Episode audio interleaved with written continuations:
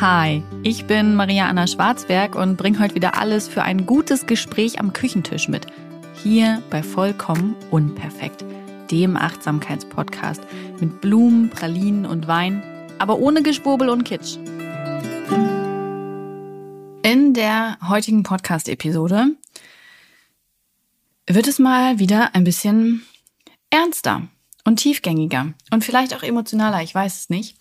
Ich glaube für viele von uns schon, denn es geht um die Frage, welche Mutter möchte ich sein? Und ich glaube, dass das ein Thema ist, das oder ja, das sehr viele Menschen beschäftigen. Ich habe gerade festgestellt, deswegen habe ich innegehalten, dass es auch eigentlich falsch formuliert ist, weil die Frage auch genauso ist, welcher Vater möchte ich sein? Welche Eltern möchte ich sein? Ich versuche in dieser Folge allen Elternformen gerecht zu werden. Verzeiht mir, wenn es mir nicht gelingt. Ähm, auch ich habe Lücken und lerne immer weiter dazu, aber ich bin auf jeden Fall stets bemüht.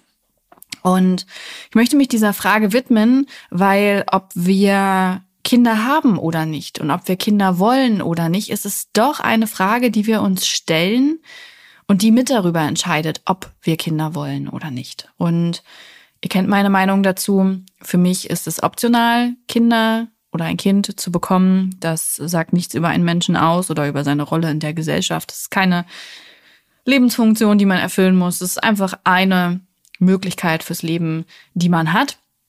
Und ähm, ja, so viel dazu. Also, heute Thema, welche Mutter, welcher Vater, was für Eltern möchte ich eigentlich sein? Ich finde, das ist auch nach Ostern eine unglaublich passende Podcast-Episode, denn viele von euch werden die eigenen Eltern gesehen haben und das trägt ja doch maßgeblich zu diesem Bild bei, das wir von Elternschaft haben.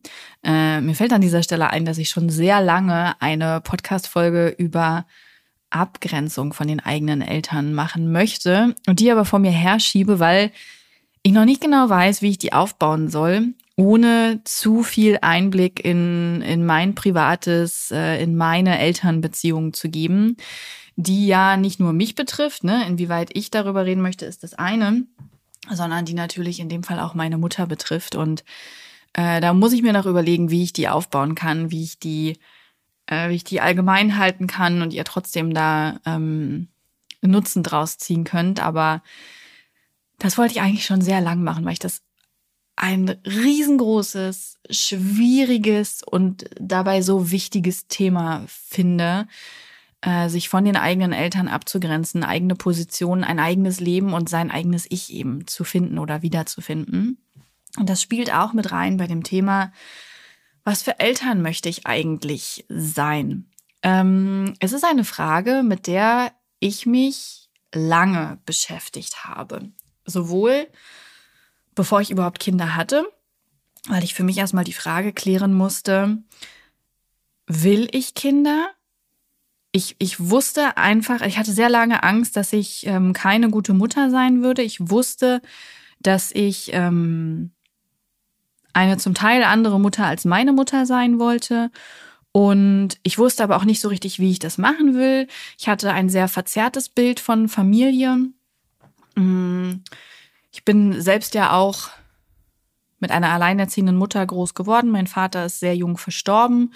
Und ähm, damit ist es nicht immer leicht. So, ich bin ein sehr privilegierter Mensch. Ich möchte auf keinen Fall an dieser Stelle rumheulen. Aber trotzdem ist es nicht immer leicht, ähm, weil das nicht das klassische Familienbild ist und das äh, spürt man auch häufiger, beziehungsweise das wird spüren gelassen, obwohl das ja nichts ist, was meine Mutter oder ich uns ausgesucht hätten. Ähm, ist es doch etwas, was schon immer wieder Thema ist. Sei das zum Beispiel, dass meine Mutter komisch beäugt wurde oder so eher fünftes Rad am Wagen war und Menschen Angst hatten, dass ihre Beziehungen sabotiert werden könnten, als auch, dass ähm, mir natürlich sehr viel Mitleid, Mitgefühl zuteil wurde, aber halt auch so wir hatten halt eine andere Form von Familie, ne? Und ähm, ja, das wurde manchmal auch eben komisch ausgelegt und da spielt ganz, ganz viel mit rein. Aber trotzdem war das nicht immer leicht. Und deswegen wusste ich nicht, ob ich wirklich Kinder will, ob ich wirklich eine Familie will. Also ich wusste, ich wollte immer eine Familie. Ich wollte immer eine klassische Mutter, Vater, Kinder Familie. Davon wollte ich Teil sein, mein Leben lang natürlich, weil es mir durch meinen Papa gefehlt hat. Ja, da fehlt natürlich ein riesen Puzzleteil, mit dem man sich abgleichen kann, identifizieren kann, wo man Eigenschaften von sich wiederfindet und sich dadurch selbst besser versteht. Ich glaube, auch das hat bei mir mit reingespielt, dass ich eine sehr lange Findungsphase in den 20ern hatte. Und ähm, dadurch hatte ich äh, schwierige äh, Vorstellungen von Familie, beziehungsweise keine oder nicht so gute. Und äh, mir hat die Beziehung mit meinem Mann tatsächlich sehr viel Einblick in eine funktionale Familie äh, gegeben, ja, die, äh, die frei von dysfunktionalen Beziehungen waren und die eben wirklich eine liebende, bestärkende, beschützende, unterstützende Familie war. Das hat viel für mich geheilt. Ich habe ähm, selbst äh, viel für mich heilen müssen. Ähm, ich war damals nach meinem Burnout ja mit Mitte 20 in Therapie und auch darüber hinaus, also ich musste für mich erst ganz, ganz viel klären, ehe ich bereit war, eine Mutter, eine Elternrolle einzunehmen. Und das war gut. Also ich wusste auch, ich möchte nicht jung Mutter werden, weil ich nicht dafür bereit bin, weil es viele Dinge gibt, die ich erst für mich klären will und vor allem auch, die ich für mich erleben und ausprobieren will, bevor ich Kinder bekomme. Ich bin froh, mich dazu entschieden zu haben, weil ich dann jetzt letzten Endes einfach bereit war. Ich wusste, ich möchte ein Kind und ähm, vielleicht auch Kinder so. Und ich habe aber immer noch mit dieser Mutterrolle gehadert und überhaupt mit diesem Elternwerden. Also meine Schwangerschaft war sehr geprägt von dieser Frage rund um, oh mein Gott, wie können wir das machen? Wie können wir alles richtig machen auch? Ich war am Anfang sehr um Perfektionismus bemüht, weil ich ja eben diese perfekte Mutter sein wollte, ne? die eben ähm, das Glück hat, nicht alleinerziehend zu sein, sondern mit Partner. Und ich wollte, ich wollte quasi alles. Also in unserer, in unserer, in, Schwanger, in unserer Schwangerschaft, wir waren nämlich zusammen schwanger, ähm, haben wir halt auch nochmal die ganze Wohnung aussortiert. Wir haben komplett auf unverpackt umgestellt und nur noch Markteinkäufe. Und ich wollte quasi, dass mein Kind so perfekt wie möglich aufwächst, ja, mit tollstem Essen und alles selbst gekocht beim Brei. Und natürlich würde ich stillen, und zwar solange das Kind will. Und wir würden Stoffwindeln benutzen und ähm, ich würde meinem Kind immer gerecht werden und wir würden Familienfeste feiern und Feiertage und Jahreszeiten und Urlaube und das Kind hätte quasi so äh, eine wundervolle, heile Welt, wie ich sie so nicht hatte. Und gleichzeitig würde ich natürlich weiterhin diese tolle Beziehung haben und wir wären diese tollen PartnerInnen füreinander.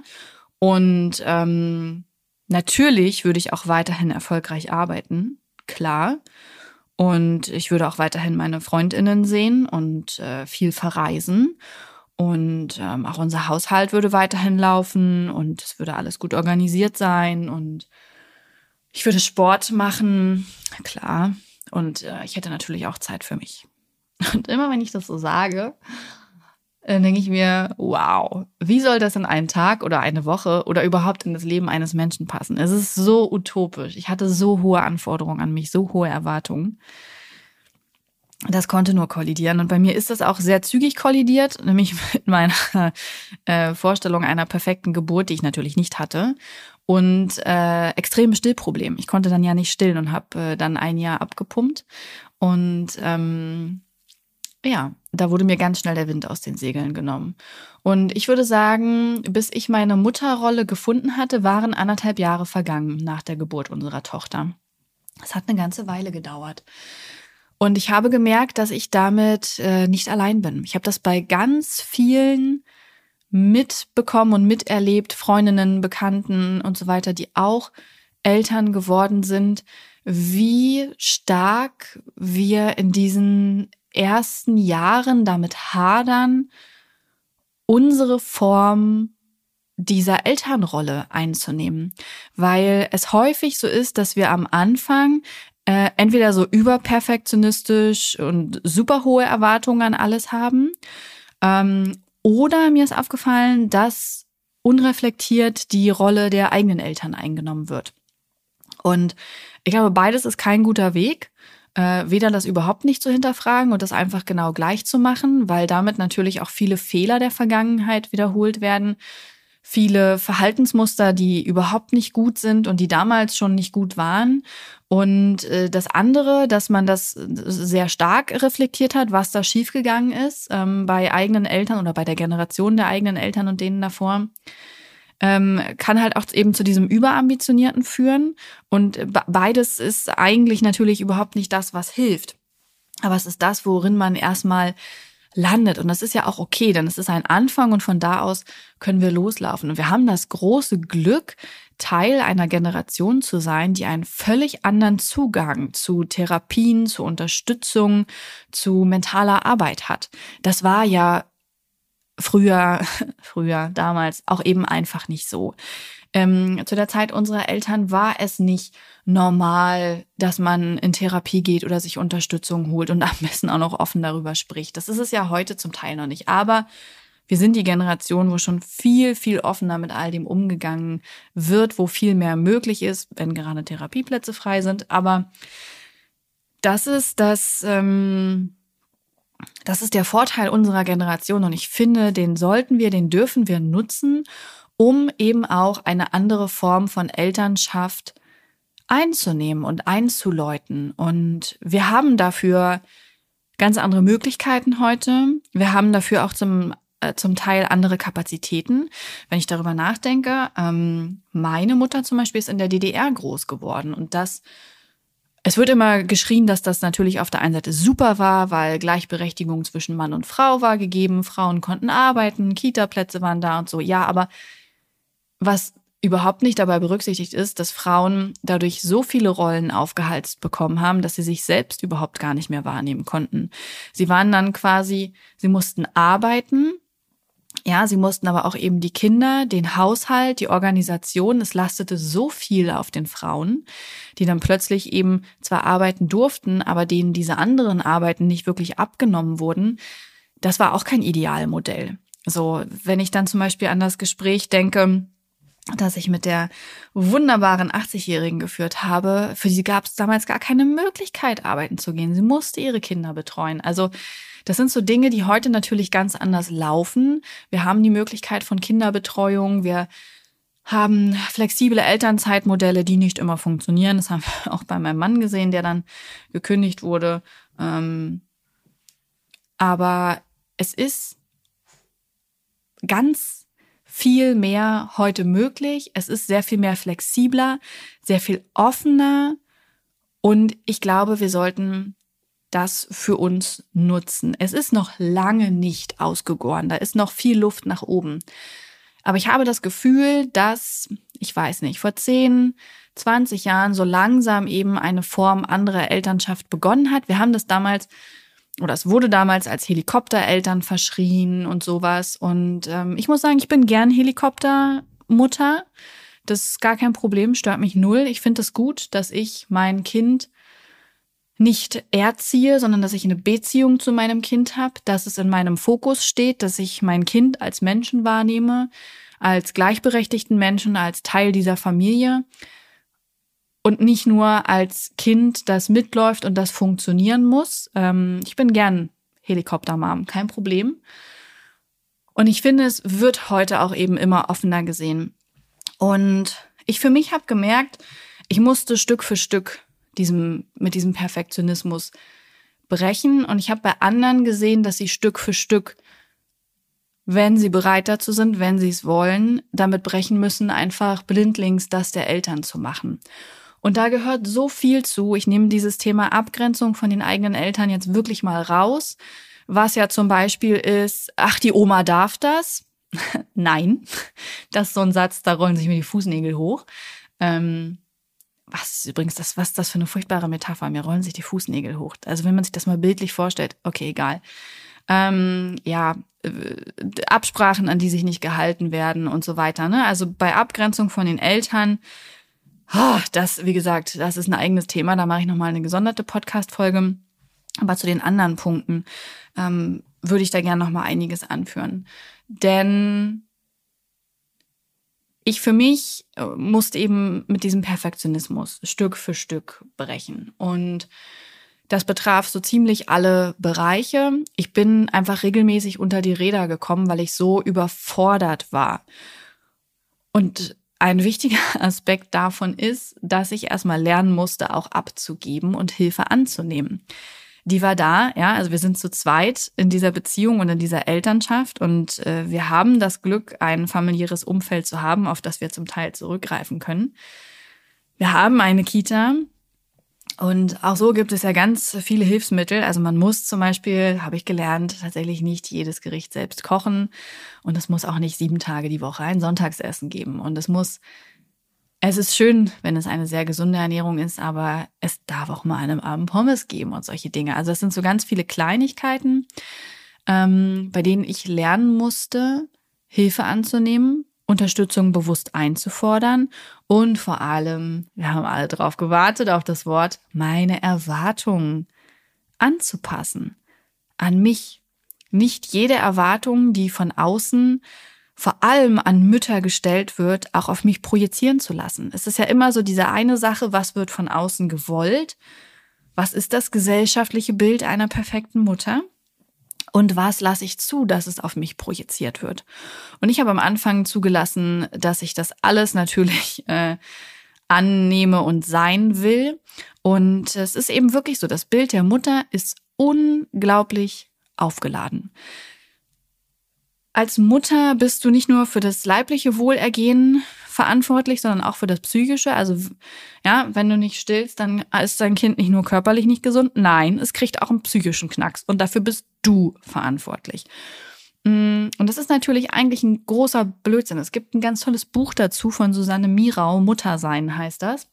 Und da spricht sie bzw. schreibt sie eben darüber, dass es totaler Bullshit ist. Dass der einzige Unterschied zwischen Männern und Frauen ist, dass Frauen stillen können, aber dass das nicht bedeutet, dass Männer keine Nahrungsquelle sein können, sondern dass Männer genauso den Kindern Nahrung geben können und ähm, dass sich das einfach weiterentwickelt hat und dass Kinder theoretisch auch einfach nur von Männern aufgezogen werden könnten und dass damit eben auch der Weg frei ist für ganz vielfältige, unterschiedliche Familienbilder, ja, in die Kinder geboren oder adoptiert oder aufgenommen werden können und überhaupt nicht an diesem, an dieser beschissenen Mutterrolle hängen, die da immer wieder aufploppt und auch immer wieder einfach projiziert wird und dieses uralte Rollenbild, ich habe es so satt, echt, und trotzdem habe ich das eben auch zugelassen, dass ich diesem perfekten Mutterbild entsprechen wollte. Aber ich wollte halt nebenbei auch natürlich noch immer die selbstständige Maria sein.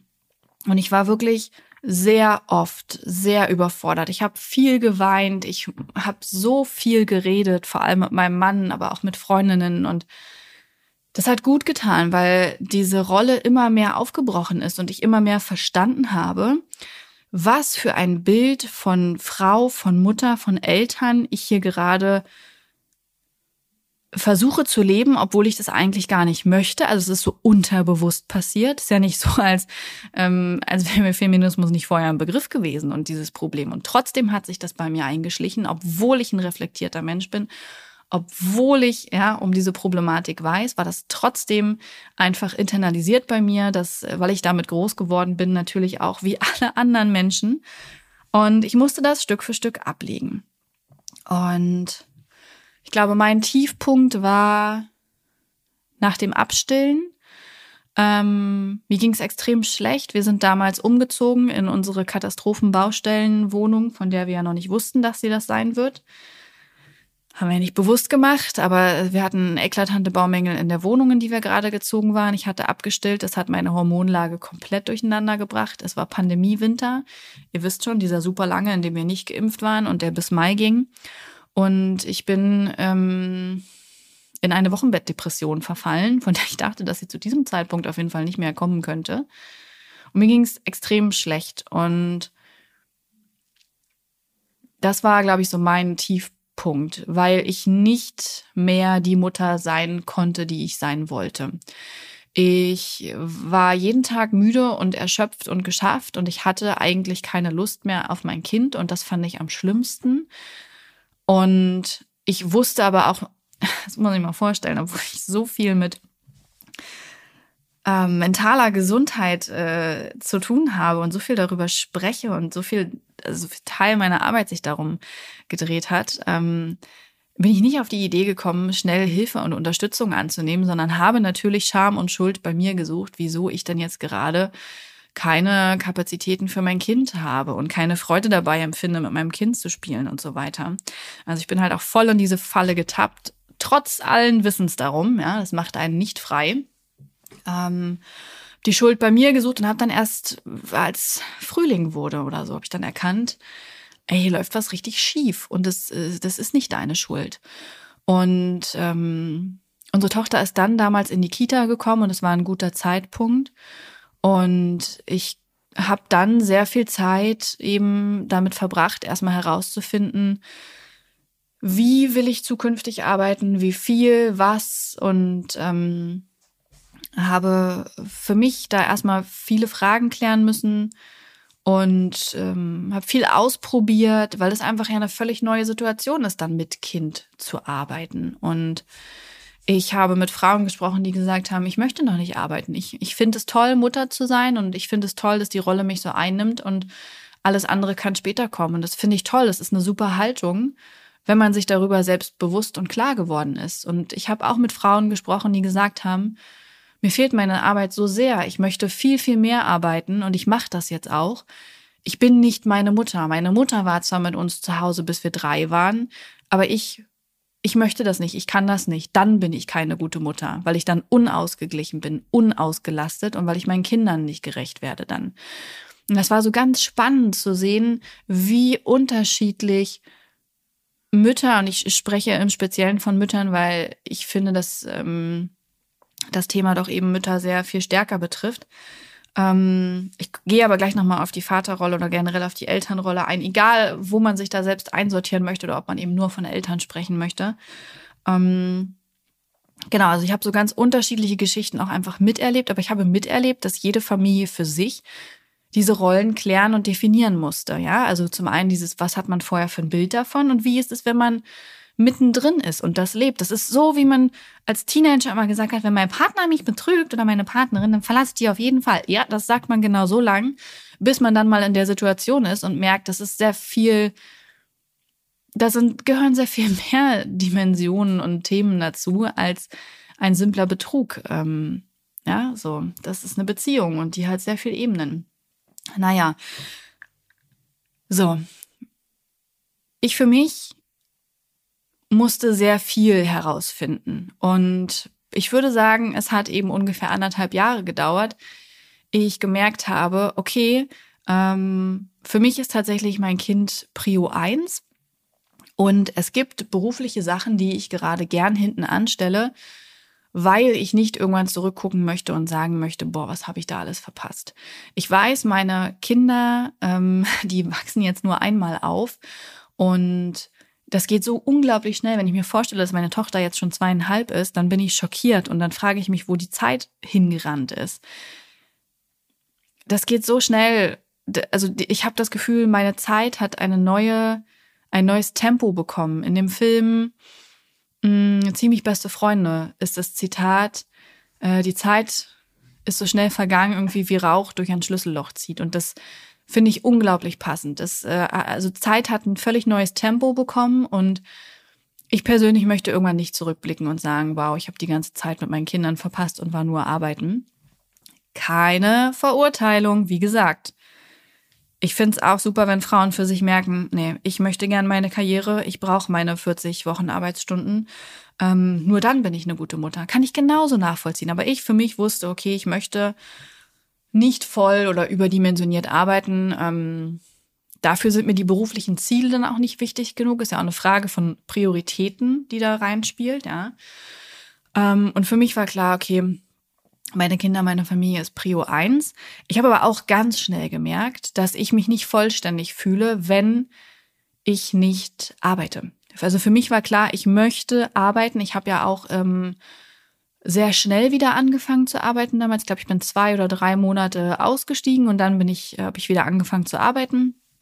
Und das war toll und ich werde auch beim zweiten Kind nicht komplett in Elternzeit verschwinden. Ich werde auch da wieder zum Teil arbeiten.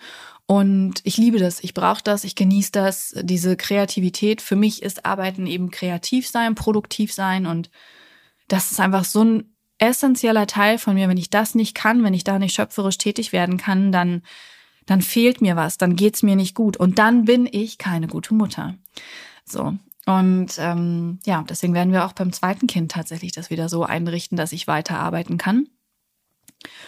Und mir ist eben auch aufgefallen, dass es für mich ähm, extrem wichtig ist, Zeit für mich allein zu haben. Also wir haben zum Beispiel, ähm, bin, bin ich nicht die komplette Zeit, in der unsere Tochter in der Kita ist, dass ich da durcharbeite, sondern davon ist auch Teil, dass ich mal eine Stunde Pause machen kann. Dass wir uns auch hier zu Hause so aufteilen, dass jeder unter der Woche Abende Zeiten für sich hat, immer wieder. Nicht nur ein Abend oder so, da würde ich krachen gehen. Ich kann nur aufladen, wenn ich komplett alleine bin. Und auch dafür haben wir Zeiträume geschaffen. Und wir haben auch Zeiträume dafür geschaffen, dass jeder von uns Zeit mit anderen Menschen als der Familie verbringen kann.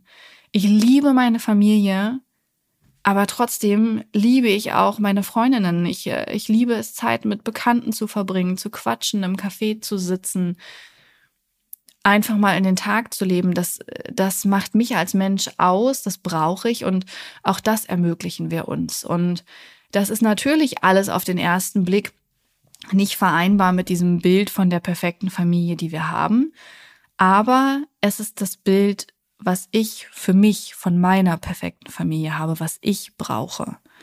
Und in dieses Bild gehören auch Fehler, Streitigkeiten, Misserfolge, Scheitern, Tage, an denen man abends da sitzt und sich einfach nur noch denkt, Scheiße, so habe ich mir Familie nicht vorgestellt. Auch das gehört da alles mit rein. Ähm, unser, unsere letzten Wochen waren unglaublich voll. Es ist ein Ding nach dem anderen gekommen. Der Fernseher war kaputt, der Staubsauger, die Waschmaschine, das alles während eines Umzugs. Das Kind ist krank geworden. Es waren super viele Sachen. Ich habe wirklich an manchen Tagen abends da gesessen, da gesessen habe gedacht, ey, ganz ehrlich, ich habe keinen Bock mehr. Ich habe keinen Bock mehr auf die ganzen Baustellen und mir ständig Lösungen einfallen lassen zu müssen. Und am nächsten Tag kommt die nächste Scheiße um die Ecke. Ich habe da gerade keine Freude mehr dran, aber ich weiß, ich muss das jetzt ein bisschen aushalten und durchhalten. Es wird sich auch wieder ändern. Es gibt einfach diese Phasen, in denen wirklich alles schief läuft. Und auch das gehört dazu und auch daran lasse ich meine Tochter teilhaben. Ja, sie sieht dann, dass wir, dass wir wütend sind, dass wir traurig sind, dass wir erschöpft sind. Sie sieht aber auch, wie wir Möglichkeiten ausprobieren, was wir tun, um aus diesen Zuständen wieder herauszukommen, was wir tun, um das Familienleben zu verbessern. Sie sieht auch mal, dass wir streiten und sie sieht, dass wir uns entschuldigen. Und wir gehen einfach sehr ehrlich mit Gefühlen um, mit Gedanken. Wir besprechen in der Familie Veränderungen, sei das der Umzug oder der Bullikauf oder, oder, oder. Ähm, das ist die Form von Familie, für die wir uns entschieden haben. Und so habe ich meine Mutterrolle gefunden, mit sehr viel Offenheit, mit sehr viel Reflexion, mit sehr viel Ausprobieren. Und ich bin heute eine andere Mutter, als meine Mutter es war. Und das ist gut so. Das ist wichtig. Das ist keine Kritik an meiner Mutter, sondern das ist ein Zugeständnis auf mein eigenes Menschsein, auf mein Ich-Sein. Und ich bin sehr dankbar, dass ich ich sein kann. Und dass ich auch ich sein kann in meiner Mutterrolle. Und ich möchte auch nicht, dass meine Tochter die gleiche Mutter wird, wie ich es bin, sondern auch sie wird als Schülerin die Meisterin übertreffen und wird dann noch mehr wissen und noch andere Erfahrungen haben. Und sie ist ein völlig anderer Mensch und wer weiß, was sie braucht. Und sie soll später ihre Mutterrolle finden. Ich glaube, es ist wichtig, das zu hinterfragen. Und das gilt genauso für die Väter.